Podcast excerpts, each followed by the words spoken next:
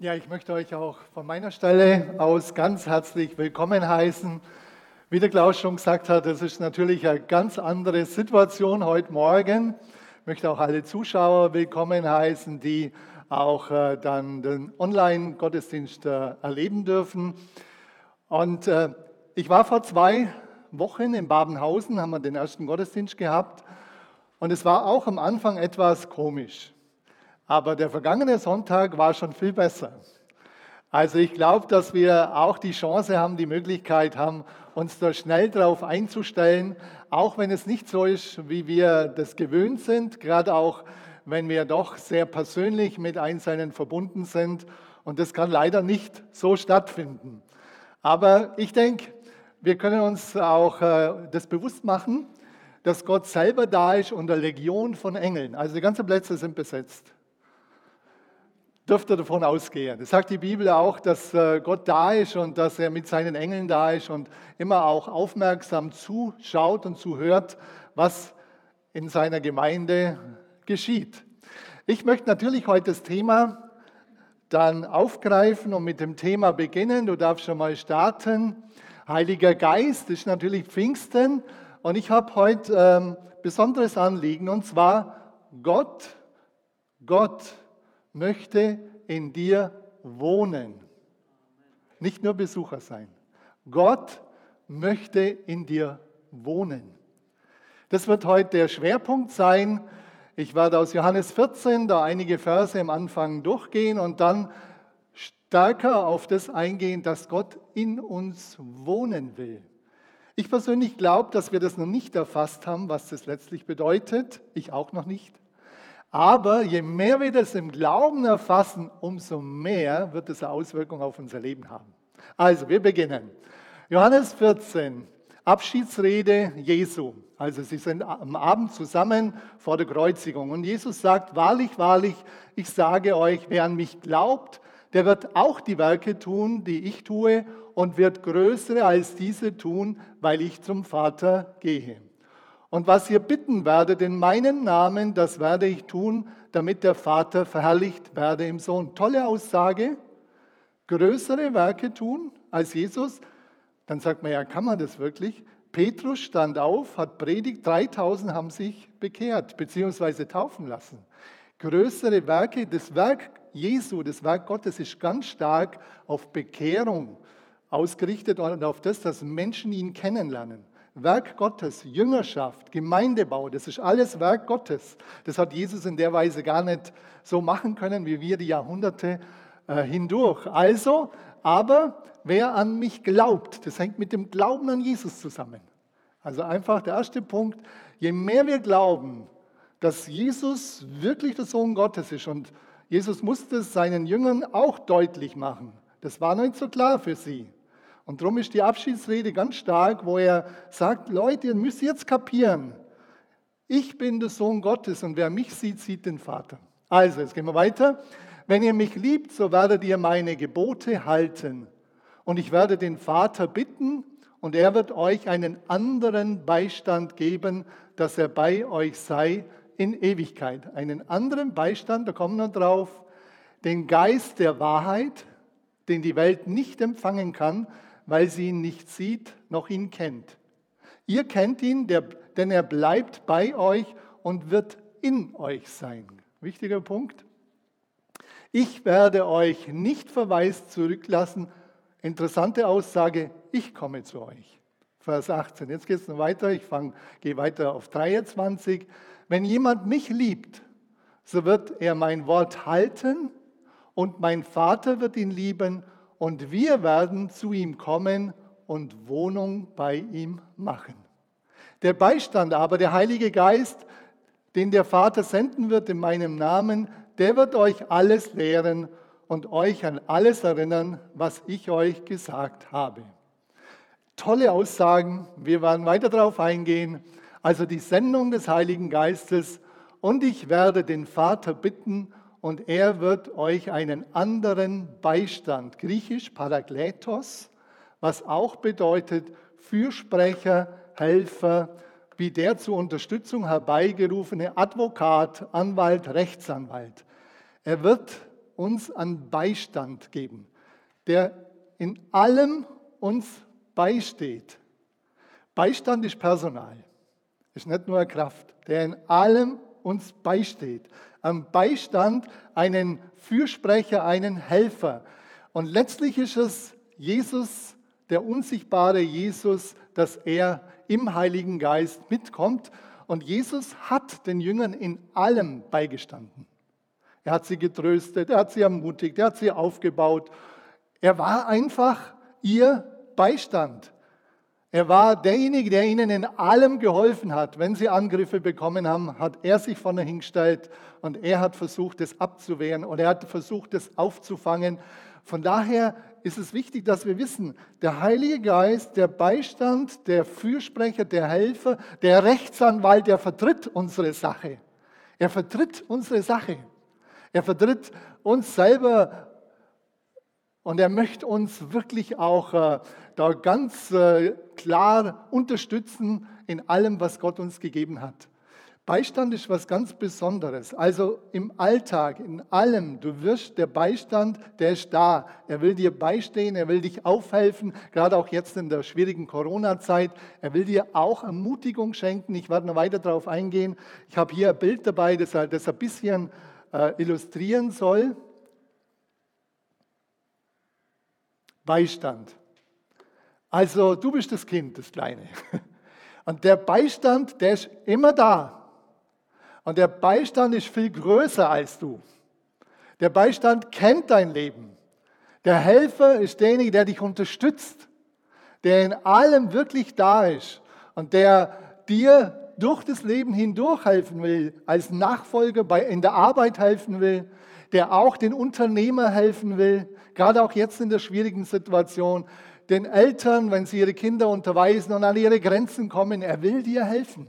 Er will dir beistehen, er will dir Trost geben, er will dir Geduld geben, er will dir Weisheit geben.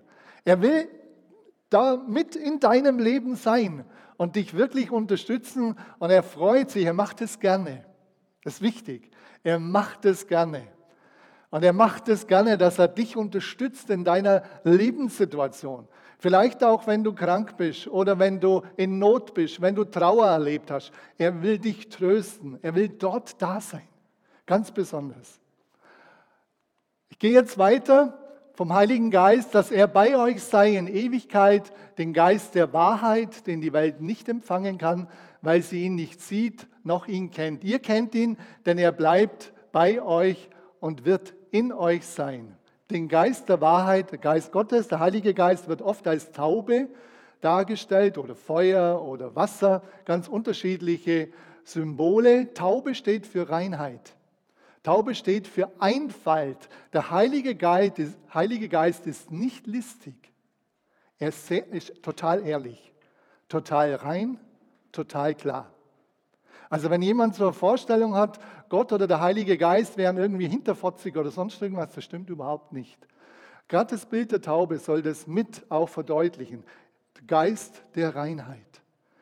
Natürlich will der Geist der Reinheit nicht auf dem Misthaufen wohnen, das ist eine andere Sache. Also wenn der Heilige Geist in dich kommt, der wird auch Dinge aufdecken und aufräumen, weil er der Geist der Wahrheit ist. Er wird die Wahrheit Gottes, des Evangeliums in dein Leben bringen. Er möchte auch äh, das Evangelium zeigen, wie es wirklich ist. Er möchte all die Wahrheit, die äh, auch im Wesen Gottes steckt, wer Gott ist, was er mit dir vorhat, was seine Ziele sind für uns als Gemeinde. Er will das uns alles zeigen. Er ist der Geist der Wahrheit. Er kennt die Tiefen Gottes. Der Geist der Wahrheit. Ohne Heiligen Geist werden wir Jesus und Gott nur, bedenk, be, äh, nur äh, bedingt erkennen können. Im Römer 1 steht es, dass wir mit unserem Verstand, mit unserem Nus, mit unserem Verstand Gott in der Schöpfung erkennen können. Jeder Mensch kann Gott in der Schöpfung erkennen. Wir haben sozusagen schon ein grobes Erkenntnisraster, aber je mehr wir von Gott erkennen wollen, das Evangelium noch tiefer verstehen wollen, die Heilsgeschichte noch, noch tiefer verstehen müssen, brauchen wir den Heiligen Geist, brauchen wir das, dass er in alle Wahrheit führt. Der Beistand aber, der Heilige Geist, den der Vater senden wird in meinem Namen, der wird euch alles lehren und euch an alles erinnern. Hier habe ich ein riesiges Bücherregal. Der Heilige Geist weiß alles über Gott. er wird euch alles lehren. Und das ist schon wichtig. Wenn wir die Bibel richtig verstehen wollen, dann brauchen wir den Heiligen Geist, um die Bibel, um das Wort Gottes zu verstehen. Er ist der Lehrer des Wort, Wortes Gottes. Er ist der Lehrer des Wortes Gottes. Ohne Heiligen Geist, und das sehen wir in der ganzen Kirchengeschichte und sehen wir auch äh, immer wieder, auch in unserem Umfeld, wer den Heiligen Geist nicht hat, der bleibt beim Bibellesen in der Oberfläche. Da ist die Bibel ein soziales Buch. Es wird nicht groß tiefer gehen, das man vergleicht mit anderen religionswissenschaftlichen Büchern. Aber wer den Heiligen Geist hat, der wird das Tiefere verstehen, was Gott damit aussagen will. Der wird das Tiefere verstehen. Er ist der Lehrer, der Heilige Geist ist unser Lehrer und er wird das Wesen Gottes wirklich darstellen, wie es wirklich ist. Jeder von uns hat unterschiedliche Vorstellungen von Gott. Da muss Gott oft korrigieren, aber je mehr wir in der Bibel lesen, je mehr wir den Heiligen Geist bitten, umso mehr zeigt er, wer der Vater ist, wer der Sohn ist und wer der Heilige Geist ist, was der Vater vorhat, was er getan hat im Alten Testament was Jesus getan hat in den Evangelien, was er gesagt hat. Und er wird äh, seine Werte mehr und mehr erkennen, aber auch seine Ziele. Wenn du die Ziele Gottes für dein Leben erkennen willst, dann lass dich darauf ein und bitt Gott, dass er die mehr und mehr zeigen soll. Bitt den Heiligen Geist, dass er mehr und mehr das zeigen soll, was Gott mit deinem Leben vorhat. Und er weiß wirklich, da, wie gesagt, die Bücherregale, er weiß alles. Du kannst ihm keine Frage stellen, die er nicht beantworten könnte. Der Heilige Geist weiß alles. Jetzt komme ich zu dem, was ich am Anfang gesagt habe, die Sendung des Heiligen Geistes, das dreifache Kommen Gottes. Wenn jemand mich liebt, ganz wichtige Aussage, so wird er mein Wort halten.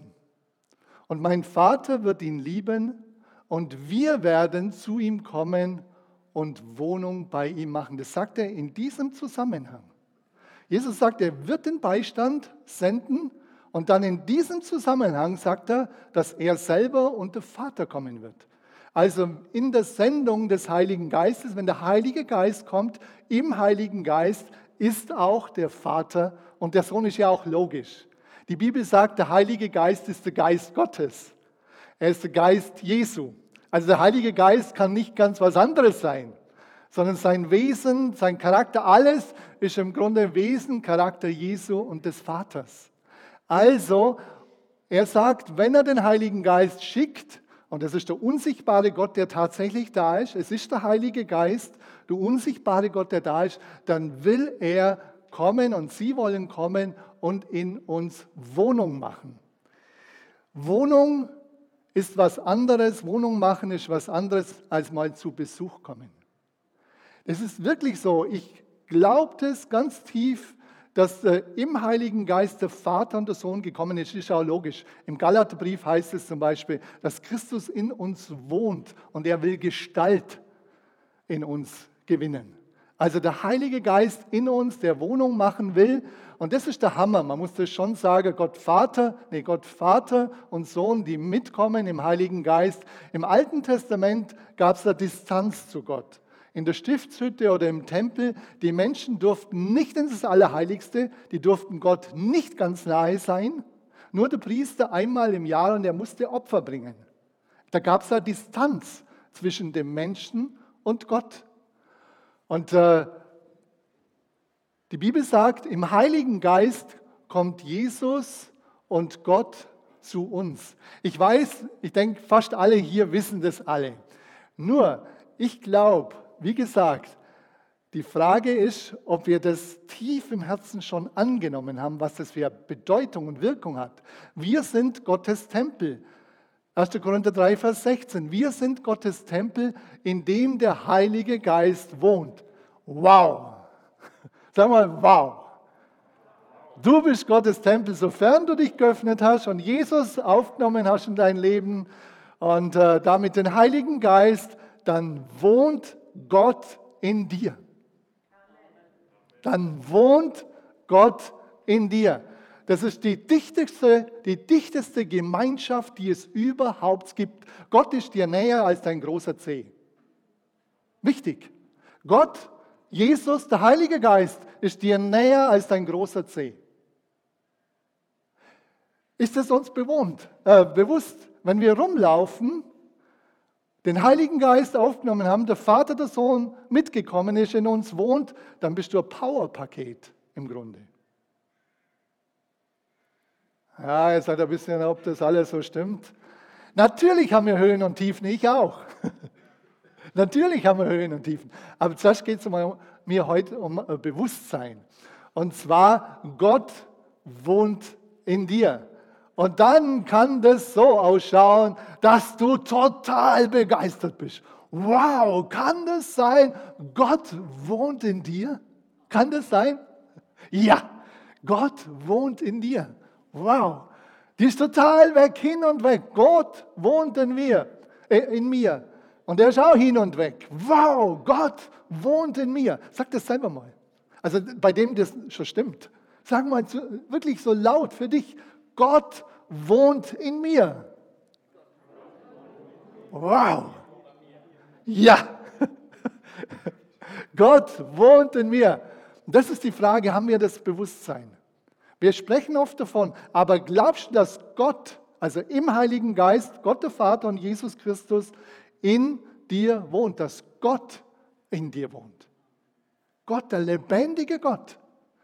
Er ist nicht mehr distanziert wie im Alten Testament, sondern er ist so nahe gekommen, das ist ein Ausdruck der Liebe, das ist total bombastisch. Ein Ausdruck der Liebe, Gott wohnt in dir. Wie gesagt, er will kein flüchtiger Besucher sein, sondern er will präsent sein, immer da sein, in dir wohnen. Und das ist wichtig. Wie gesagt, er will in dir wohnen. Nicht nur ab und zu vorbeikommen. Was bedeutet das konkret? Die Bibel sagt im 2. Timotheus 1, Vers 7, denn Gott hat uns nicht einen Geist der Furchtsamkeit oder Mutlosigkeit oder Feigheit gegeben, sondern der Kraft und der Liebe und der Besonnenheit. Also, Gott hat uns nicht einen Geist, der Heilige Geist ist kein Geist der Feigheit. Das halten wir mal fest. Auch kein Geist der Furchtsamkeit. Wir sind oft ängstlich und furchtsam, das ich, ich auch, oder mit Sorgen beladen und was weiß ich alles. Aber es ist wichtig, dass wir uns nochmal bewusst machen. Es geht um ein Bewusstsein und um einen Glaubensstand, ob wir den Glaubensstand schon eingenommen haben. Denn Gott hat uns nicht einen Geist der Furchtsamkeit gegeben, sondern der Kraft. Kraft, Dynamis steht da. Dynamis kommt, oder daraus schaut das Wort Dynamit. Stellt euch mal vor, Dynamit ist in dir. Kraft Gottes. Kraft, das griechische Wort Dynamis, heißt Kraft, Stärke, Macht. Kraft, Stärke, Macht. Es ist aber auch die Kraft, die Wunder hervorbringt. Es ist auch die Kraft, die Wunder hervorbringt. Wenn wir im Namen Jesu das eine oder andere wirklich an Wunder erleben, dann ist es das Wirken des Heiligen Geistes, dass er das hervorbracht hat. Dass er das hervorbracht hat. Das sind nicht wir. Und die Kraft Gottes brauchen wir in unserem Leben, Entscheidungen zu treffen. Ihr seid alle in sehr unterschiedlichen Lebenssituationen. Und wie oft brauchen wir die Kraft Gottes, um in seine Richtung Entscheidungen zu treffen? Wenn es darum geht, sich zu ihm zu stellen, wenn es darum geht, den alten Menschen keinen weiteren Raum zu lassen, der Bosheit, der Selbstsucht, dem Neid. Wir brauchen Kraft, entgegenzustehen, die Dinge abzulegen, sagt die Bibel. Dass wir das alles ablegen, da brauchen wir Kraft dazu, Entscheidungen zu treffen. Oder wie gesagt, jetzt zu Hause, wenn viele auch äh, Homeschooling machen und auch die ganze Herausforderungen. Wir brauchen Kraft, wir brauchen Geduld und äh, da auch Entscheidungen zu treffen, dass ich sage, Herr, ich brauche dich, ich brauche deine Kraft jetzt. Ich brauche deine Kraft, da Entscheidungen zu treffen. Oder auch wenn du absinkst in Mutlosigkeit. Herr, schenk mir jetzt Kraft, dass ich wieder hochkomme. Dass ich wieder hochkomme. Und ich will die Kraft anwenden. und Liebe. Da steht die, äh, das Wort Agape. Er ist derjenige, der Liebe gibt. Und er will dir Liebe geben, die, die, die ist in dir. Die Bibel sagt, Römer 5, äh, Römer 5, Vers 5, die Liebe Gottes ist ausgegossen. Die Frage ist immer nur, lassen wir es zu? Aktivieren wir die Kraft Gottes? Aktivieren wir die Liebe Gottes? Die Liebe Gottes ist da. Wem geben wir Raum? Geben wir dem alten Menschen Raum, wie gesagt, der Bosheit, der Lüge und der Ablehnung und so weiter, oder geben wir Raum der Liebe Gottes? Und es, äh, da gibt es eine Unterscheidung. Die, die Jesus weiter nachfolgen und die Kraft Gottes in ihrem Leben anwenden, die der Liebe Gottes Raum geben, da wird die Gemeinschaft anders. Da wird das Leben zu Hause anders in, in den Beziehungen. Da wird es anders, wie du mit anderen umgehst, auch im Betrieb, auch in der Schule, überall oder mit der Nachbarschaft, dass du Liebe Gottes holst, wenn du auch Ablehnung erfährst, dass du Liebe Gottes holst und da entgegentreten kann, kannst. Oder Besonnenheit. Besonnenheit, das heißt auch Disziplin. Und es ist äh, zurzeit ist es ja so, ich kriege sehr viel mit, auch sehr unterschiedliches, wie man auf Corona wirkt. Auch unter den Christen ist eine große, große Streiterei, wie man das alles sehen soll und, und, und. Ich hoffe nur, dass ihr euch in die Streiterei nicht zu sehr reinlasst und dass ihr die Liebe vergesst. Das, was Erkenntnis ist Stückwerk. Und da bläht man sich oft riesig auf, sagt der Paulus schon. Die Erkenntnis bläht auf. Die Liebe baut auf. Das sind die Leute, die meinen immer, es ist richtig, was sie denken. Ich hätte es ja auch gern, dass jemand denkt, was, was ich denke, ist richtig. Aber es ist oft nicht so. Die Erkenntnis bläht auf. Die Liebe baut aus. Lasst es nicht zu, dass es euch in den Beziehungen auseinanderbringt. Das geht ja zum Teil so weit, dass man übereinander schimpft. Das ist nicht das, was Gott will. Und wie das genau alles am Ende zu sehen ist und wie das jetzt alles mit der Regierungen und alles zu sehen ist, das ist für mich zweitrangig. Für mich ist es wichtiger, dass unsere Beziehungen gut sind und dass wir das Evangelium hinaustragen. Das ist für mich viel wichtiger, dass wir das Evangelium verkünden, dass wir uns in den Nebengefechten so sehr abhalten lassen. Besonnenheit brauchen wir immer wieder, Disziplin auch in unserem ganz persönlichen Leben. Wie sieht es auch weiter aus, wenn du Ängste hast, Unsicherheit, unsicher bist, wenn du ausgrenzt bist, Kraftlosigkeit, auch in der Versuchungssituation? Es ist schon so, ich habe es zum Teil jetzt schon gesagt, aber ich möchte jetzt den Punkt des Bekenntnisses, des Bewusstseins, wer in dir lebt, nochmal betonen. Der Geist der Kraft ist in dir. Der Geist der Liebe ist in dir. Der Geist der Besonnenheit ist in dir. Und ich merke, ich mache das schon so. Der Geist der Kraft ist in mir, sage ich. Der Geist der Kraft ist in mir. Ich muss ihn nicht irgendwo suchen. Der Geist der Liebe ist in mir. Ich muss sie irgendwo suchen. Natürlich gibt die Bibel Anweisungen, wenn wir zu wenig haben, der Liebestank leer läuft, dann holen wir von Gott neuen Nachschub. Auch an Kraft neuen Nachschub. Aber zuerst geht es darum und nochmal um das Bewusstsein, der Geist der Kraft ist in mir. Der Geist der Liebe ist in mir. Der Geist der Besonnenheit ist in mir. Und lasst uns das aktivieren. Zuerst einmal, wie gesagt, lasst uns das einnehmen im Glauben. Wirklich, dass das so ist. Dass das so ist. Und es ist oft wichtig, dass wir das laut aussprechen, weil das schafft auch das Bewusstsein. Das laute Aussprechen setzt auch Glauben frei. Setzt Glauben frei, weil es die Wahrheit Gottes ist. Das ist die Wahrheit Gottes. Wenn du Jesus angenommen hast, den Heiligen Geist damit empfangen hast, dann ist die Liebe Gottes in dir. Dann ist die Kraft Gottes in dir. Dann ist die Besonnenheit Gottes in dir. Und die aktiviere für jeden Tag. Aber zuerst, wie gesagt, mir geht es heute um das Bewusstsein, dass es in uns ist und dass im Heiligen Geist der Vater und der Sohn in dir wohnt, Wohnung gemacht hat. Auch wenn du nichts fühlst, das ist ja die große Herausforderung immer. Ich fühle nichts, ist dann Gott noch da? Ja, er ist noch da. Es sei denn, du bist permanent lange Zeit in Sünde. Dann muss er, wird der Heilige Geist irgendwie betrübt, in Trauer versetzt. Und er muss sich auch immer mehr zurückziehen. Aber der, der Heilige Geist, das hat nicht so primär sofort mit Gefühlen zu tun, sondern zuerst einmal mit der Tatsache, die Jesus sagt. Und die Frage ist, ob wir das glauben. Dass wir das glauben, was Jesus sagt. Und dass wir das auch für uns noch viel mehr, wie gesagt, im Glauben in Anspruch nehmen, dass wir den Glaubensstand haben. Gott wohnt in mir. Wenn ich jetzt hier hinlaufe, Gott wohnt in mir. Gott wohnt in mir. Der ist nicht weg. Gott wohnt in mir. Der ist nicht weg. Er wohnt in mir. Ob ich jetzt daheim bin, äh, im Bett oder am Arbeitsplatz oder in der Schule, wenn ich Jesus aufgenommen habe, den Heiligen Geist, dann ist Jesus dabei. Dann ist Gott dabei. Dann ist Gott in dir. Und mach dir das bewusst, immer wieder. Er ist in dir, auch wenn du es nicht fühlst.